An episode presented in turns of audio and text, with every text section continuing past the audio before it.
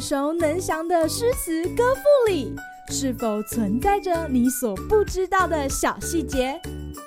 快跟着师傅麦恩居一起补充韵文当中的小惊喜！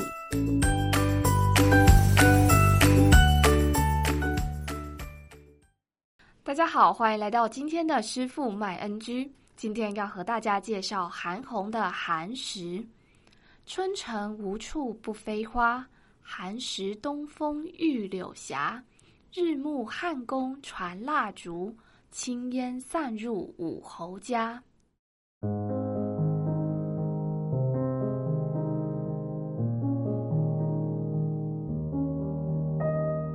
这首诗的诗题“寒食”指的就是寒食节，通常在清明节的前一两天。由于时间在春季，因此诗中前两句以春城、飞花、东风等景象来描绘出春日背景。在寒食节这一天，有着禁火的习俗。相传这样的习俗是来自于晋文公与介之推的故事。在晋文公重耳还未当上国君之前，曾经因为政治斗争而流亡各处。介之推便是在重耳流亡时期跟随他的辅臣，甚至曾在流亡食物短缺的窘境下割下自己的肉来供养重耳。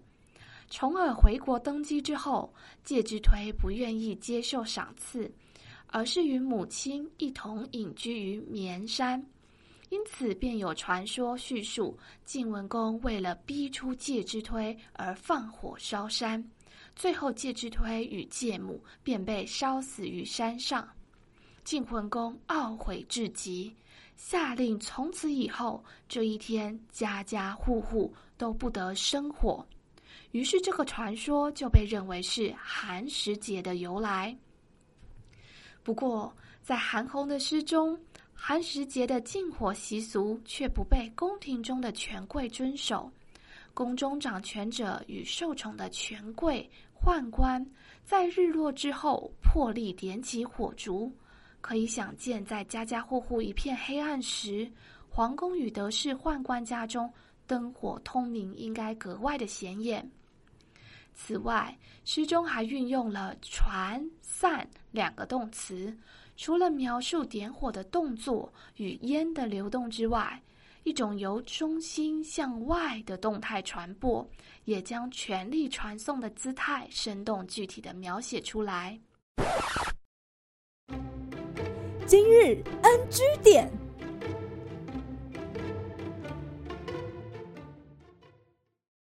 诗中汉宫指的是汉代宫廷，武侯则是东汉时期的五个宦官，因为铲除外戚有功而同时封侯。这首诗中，韩紘利用汉代的典故来讽刺当时宦官干政的乱象。虽然诗歌表面看似平淡，却借由汉代典故的对照以及寒食节的习俗，来批判特权阶级嚣张跋扈的姿态以及政治腐败的社会现实。好啦，今天的师傅卖 NG 就到此结束，我们下回再见喽，拜拜。